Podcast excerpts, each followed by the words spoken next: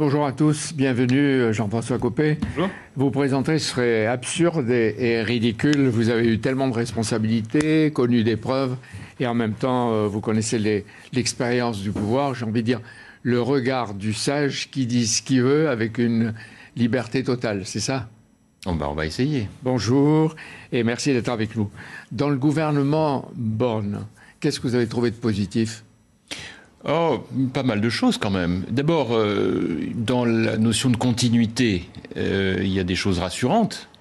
La présence d'un Bruno Le Maire au ministère de l'économie, euh, plutôt de nature à, à, me rassurer sur une certaine solidité et une grande compétence. C'est-à-dire le tandem Attal-Bruno Le Maire bon, euh, on va voir ce qu'il en est de, de, de, Gabriel Attal, mais en tout cas, en ce qui concerne Bruno Le Maire, qui est, qui est le, le, euh, celui qui a, qui a, quand même porté notre politique économique, euh, le moins qu'on puisse dire, c'est que dans la période qu'on a traversée, c'est plutôt rassurant de le voir là, même si des grands enjeux sont euh, devant nous, avec la crise euh, économique énorme qui se, qui, qui se profile, il est d'ailleurs un des seuls euh, à avoir tiré la sonnette d'alarme euh, dans son camp. Euh, nous, nous le faisons depuis un, un, certain nombre de semaines et de mois, car la réalité, c'est qu'il y a un rendez-vous de pouvoir d'achat, tout le monde en parle, mais derrière le pouvoir d'achat, il y a ce que les économistes appellent la stagflation, c'est-à-dire inflation importante et pas de croissance économique. Et ça, ça veut dire quoi? Ça veut dire qu'il va y avoir des demandes fortes d'augmentation de salaire, ce qui est tout à fait légitime. Vous diriez oui Français, sauf que, sauf de salaire, que, vous sauf que le vous avez été ministre du budget, vous diriez oui aux augmentations de salaire Non, mais justement, j'y viens. J'y viens. C'est qu'en réalité, le risque, c'est que s'il y a des augmentations de salaire, ça va entretenir l'inflation, et que si ça entretient l'inflation, on va perdre notre compétitivité. Donc, qu'est-ce qu'on dit? La seule solution, c'est d'assumer avec beaucoup de courage que si on veut augmenter les salaires, il va falloir produire plus, donc travailler plus, donc réformer le marché du travail, réformer nos structures économiques. C'est un énorme chantier. Je ne l'ai pas encore entendu annoncer comme une priorité gouvernementale. Alors, positif, c'est Bruno Le Maire, puis c'est tout. Vous me demandez. Je... Non, mais j'aime bien développer. Je ne vais pas juste. Non, non, non, mais il y a, y a que lui. Mais par exemple, non, mais on dit une nouvelle génération attendez. qui arrive au, au pouvoir, Écoutez, respect de la encore parité, fois, etc. Encore une fois, par, par définition. Avant de parler est- du négatif. Par définition, il est absurde, quand un gouvernement s'installe, de le critiquer par principe, y compris quand on n'est pas dans le camp des gagnants. En revanche, il y a euh, des choses effectivement positives, je viens de vous en citer une, il y en a d'autres. La parité respectée, tant mieux. Moi, je suis un grand militant de la parité. J'ai même fait, avec mon ami Marie-Jo Zimmermann, une loi sur la parité dans les conseils d'administration, qui nous fait au premier rang mondial dans ce domaine. Bon, donc c'est vous dire que je, regarde ça de près. Après, il y a évidemment quelques interrogations et quelques inquiétudes. On va voir lesquels tout à l'heure. Euh, je me souviens que vous aviez demandé, il y a quelque temps, je crois que c'était au début avril, à Emmanuel Macron de réserver quelques ministères régaliens à euh, des amis de LR ou qui ont été à LR. Vous avez Sébastien Lecornu aux armées, Gérald Darmanin à l'intérieur et Bruno Le Maire, que vous venez de souligner, euh, dont vous venez de souligner la présence, à l'économie. Vous êtes gâté. Non, mais vous, savez, enfin, vous, vous m'avez forcément bien lu, donc c'est pas ce que j'ai dit. J'ai- parlé, moi, d'un pacte euh, majoritaire parce que je m'inquiète énormément de voir que la grande priorité absente de toutes les annonces gouvernementales, c'est ce que l'on appelle, pour aller vite, le régalien. Sécurité, justice, immigration, laïcité. Sur ces sujets, malheureusement, je ne, vois rien je n'entends rien. Et donc, ce qui, moi, m'aurait paru avoir beaucoup de sens, c'était d'imaginer que LR, qui est un grand parti de gouvernement et qui est condamné à ne pas gouverner pendant 15 ans, La si on reste qui comme ça, va perdre cette, cet ADN. D'accord, mais la faute à qui s'il n'est pas Oh, euh, écoutez, un, ça, parti de gouvernement écoutez, Non. ça- ça, on le Bon, on mais dans le pacte majoritaire, c'est-à-dire, vous l'avez dit, après les élections Et donc pas des débauchages individuels, c'est ça que je veux dire, pas des débauchages individuels, mais une approche collective Après les service élections législatives, après les législatives. Bon. C'est pour ça d'ailleurs qu'il faut qu'on ait le maximum de députés LR pour peser dans ce nouvel, cette nouvelle Assemblée nationale. Et c'est vrai que ce que j'entends aujourd'hui des messages gouvernementaux laisse un champ énorme pour élire de nombreux députés de droite de gouvernement qui défendent, eux, ces questions-là, sur lesquelles que les Français sont très inquiets. C'est normal que vous le disiez, et ils seront peut-être plus présents qu'au moment des présidentielles. Le premier conseil des ministres du nouveau gouvernement se réunit demain à 10h. Dans le journal de dimanche, euh, Elisabeth Borne annonce qu'elle lancera vite une rafale de décisions sur le pouvoir d'achat. Pour vous aussi, c'est la priorité des priorités. Encore une fois, je vous l'ai dit tout à l'heure, ce, que je voudrais, ce dont je voudrais être sûr, c'est qu'on va pouvoir le payer tout ça. Euh, or, ça, c'est des annonces euh, confortables. Il n'y a aucun effort dans ce, qui est, dans ce qui est annoncé là. Ce sont des chèques supplémentaires. Or, nous sommes aujourd'hui, alors que nous sommes sortis de la crise Covid, euh, et que donc on ne peut plus être dans le quoi qu'il en coûte, on continue encore de faire des chèques Macron, hein, pour aller vite. Oui, oui. Non, mais et ça, et ça, ça m'inquiète parce que c'est payé, en fait, avec l'argent du contribuable. Mais, mais, mais qu'est-ce que, qu'est-ce que l'on fait? Quelles sont les solutions?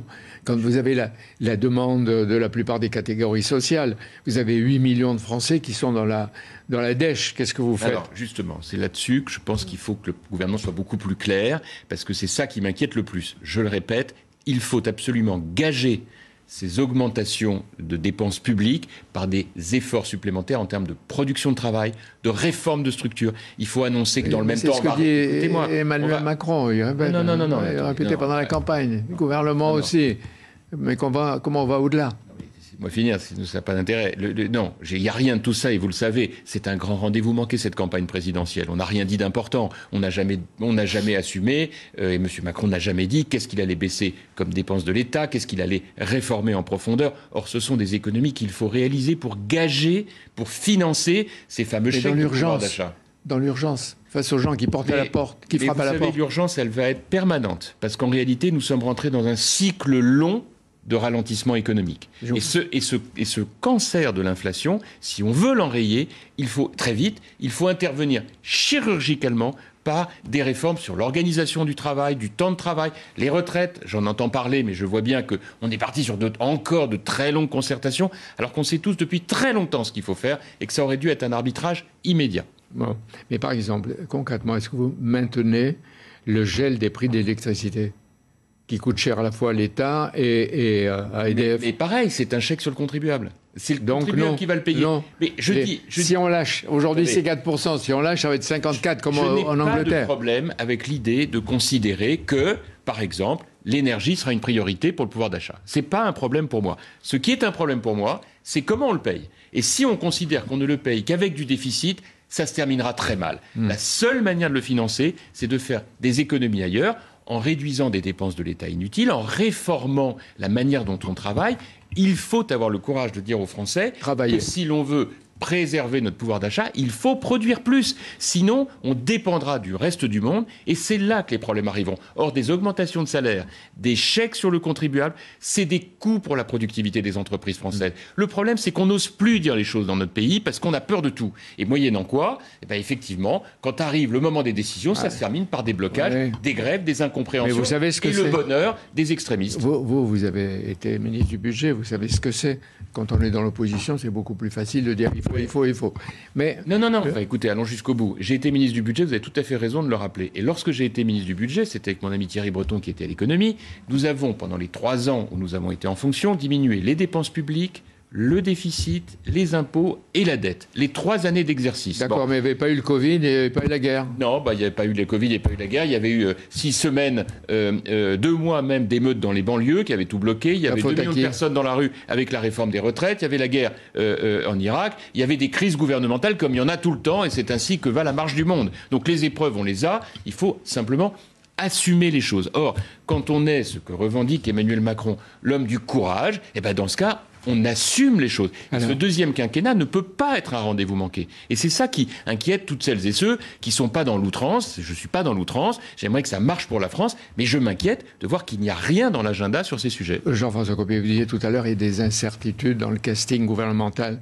Pourquoi, à votre avis, tous se concentrent sur euh, le nouveau ministre de l'Éducation si vite et si violemment? Pas Diaye. Pourquoi? Parce que euh, au-delà de la polémique classique, euh, il y a toujours forcément une tentation naturelle quand on est un opposant de chercher des angles pour fragiliser la majorité. Moi, je ne suis plus tout à fait là-dedans, mais en revanche, c'est vrai que euh, la vie n'étant pas une page blanche, quand euh, un homme ou une femme est nommé à des fonctions aussi essentielles que le ministère de l'Éducation nationale, on regarde d'où il vient, ce qu'il a fait. Bon. Et moi, je suis évidemment inquiet de cette ambiguïté qui entoure le nouveau ministre de l'Éducation nationale. Qu'est-ce que vous redoutez pour l'école, le lycée, la fac? S'il y a un domaine dans lequel le ministre de l'Éducation nationale en France ne doit être d'aucune ambiguïté, c'est tout ce qui touche à la laïcité et euh, à l'universalité. qui sont les valeurs mêmes, qui sont l'ADN du mode d'éducation. Il est présenté comme un universaliste. Non, non, mais écoutez-moi, avec cette idée des lumières. Et qu'est-ce qui oppose le terme de lumière C'est le terme d'obscurantisme. Et qu'est-ce qui aujourd'hui se manifeste dans l'obscurantisme? C'est tout ce qui en, réalité s'appelle pudiquement le communautarisme. Et je crois que ça vaut la peine de savoir. Mais en quoi il est le symbole du communautarisme Et tout simplement. Et de l'obscurantisme universitaire, couvert de titres et de diplômes, certes euh, influents. J'ai pas de problème avec les diplômes et avec le fait d'être universitaire. Mais obscurantiste. Simplement, ce qui m'intéresse, c'est les prises de position. Or, à partir du moment où on est ambigu sur des sujets qui sont en réalité les moteurs même du discours de l'extrême gauche, l'islamo-gauchisme, euh, le fait euh, de, porter de l'intérêt à des mouvements dont on sait qu'ils sont animés par des objectifs de déstabilisation. Pour aller vite, le mouvement woke, allez, appelons ça comme ça. Derrière cela, il y a quoi? Il y a la réalité d'un discours qui est porté par l'extrême gauche. Or, je prétends qu'il faut combattre avec la même force les idées d'extrême droite que les idées d'extrême gauche. Et qu'il y a une tendance en France à considérer que sur les idées d'extrême gauche, on peut se permettre une certaine complaisance. Or, quand on est ministre de l'Éducation nationale, même si, encore une fois, je ne veux pas faire de procès d'intention, j'observe que le nouveau ministre de l'Éducation nationale est quelqu'un qui, par ailleurs, est peut-être tout à fait respectable, mais a eu des discours ambigu sur ces sujets, à contester, par exemple, les mouvements islamo-gauchistes dans l'université. C'est-à-dire alors que, vous estimez que Frédéric Vidal avait raison il y a 2-3 ans de dire qu'il y avait l'islamo-gauchisme. Bien sûr, sauf qu'elle n'a pas été soutenue. Elle n'a pas été soutenue, y compris au plus haut, non, mais aujourd'hui, vous sommet de l'État. Et vous dites c'est une menace. Aujourd'hui. C'est une inquiétude, c'est une ambiguïté dans un domaine où Jean-Michel Blanquer, par exemple, a montré une très grande fermeté. Or, je rappelle que quand on est ministre de l'Éducation nationale, on nomme 30 recteurs. Et les recteurs, c'est ceux qui appliquent la politique du gouvernement dans les rectorats. Euh, on nomme les directeurs d'administration centrale, par exemple le directeur de l'enseignement scolaire. Euh, que euh, l'on regarde les programmes. conseil des programmes, au recrutement des professeurs. Je rappelle que cela concerne un million de fonctionnaires 14 millions d'élèves, que euh, de la même manière, il est ministre de la jeunesse et qu'il y a donc un directeur de la jeunesse et de la vie associative. Sur ces sujets-là, je rappelle qu'il y a beaucoup de débats en ce moment, par exemple dans les salles de sport, par exemple dans les centres de loisirs et les centres de vacances. Est-ce que euh, euh, le nouveau ministre ou ceux qu'il va nommer vont être, comment dire, permissifs, par exemple, par rapport à la question de la séparation entre les filles et les garçons, de, la, de, toute une série de sujets qui sont extrêmement préoccupants et sur lesquels nous autres, maires dans nos villes, nous sommes très mobilisés parce que alertés par nos administrés. Et c'est ça qui aujourd'hui justifie qu'on s'en inquiète et il ne faut pas qu'il y ait d'ambiguïté dans ces domaines. Donc il faut qu'il s'exprime rapidement. On ne lui fait pas de procès d'intention, mais on dit attention les menaces aujourd'hui. Oui, mais il faut aussi surveiller ses nominations. Et enfin, derrière tout cela, il y a un homme qui l'a nommé, c'est Emmanuel Macron. Or, Emmanuel Macron, sur ce sujet-là, je le trouve quand même beaucoup plus silencieux que sur d'autres. Et c'est ça qui, au-delà de, la nomination. Bah, il est silencieux, mais son acte n'est pas silencieux, sa nomination. Ben voilà, c'est la raison pour laquelle, l'ayant entendu sur plusieurs sujets un peu ambigus, il faut très vite qu'on sorte de cette ambiguïté. Parce qu'on ne peut pas simplement considérer que les priorités, c'est euh, la santé, même si c'est majeur, euh, si c'est euh, l'éducation, c'est tout aussi majeur, et ne pas voir derrière ça tout ce qui est euh, sur la table avec une nomination comme celle-là. Pour être juste, quand on interroge Pape Diaye sur l'indigénisme des coloniales, la culture woke, il ironise, il dit c'est un épouvantail plus qu'une réalité sociale ou idéologique. C'est exactement ça qui m'inquiète, parce que nier cette réalité aujourd'hui, ne pas vouloir acter qu'il y a dans nos universités, dans nos écoles, euh, dans euh, les mouvements intellectuels français, des dynamiques qui portent ces questions, le nier, c'est en réalité donc considérer qu'il n'y a pas de combat à mener. Et moi, je pense que ce combat, il faut absolument le mener avant qu'il ne soit trop tard. Parce que je fais partie des, des, responsables politiques qui ont, par exemple, il y a quelques années, euh, porté euh, un combat pour l'interdiction de la burqa. J'ai dénoncé des comportements d'instrumentalisation de la religion à des fins de violence dans de très nombreux domaines et qui portent atteinte à tout le monde. D'abord aux valeurs de la République, mais aussi à nos compatriotes de confession musulmane qui ne demandent rien de tout cela et qui voient leur religion réécrite, ce qui nourrit l'extrême droite. Vous avez ici un habitué de vos plateaux, Zemmour, qui fait ça euh, euh, de manière assez. Il n'est plus là, il est sur les autres télés. Oui, mais il a sa place euh, parce qu'il faut être libre et tout le monde, même le débat et, le, combattre s'il le faut. C'est bien, vous avez fait ce qu'il, vous avez dit ce qu'il fallait. Enfin, moi, je vous dis ce que j'en pense. Et donc, du côté de l'extrême droite, comme du côté de l'extrême gauche. Or, s'il reste encore des hommes et des femmes de bonne volonté dans le milieu politique capables de dire les choses, euh, eh bien, mobilisons-nous pour dire les extrémistes sont des deux côtés, extrême droite et extrême gauche. Les gens de gouvernement doivent, par rapport à ça, absolument se rassembler au service des Français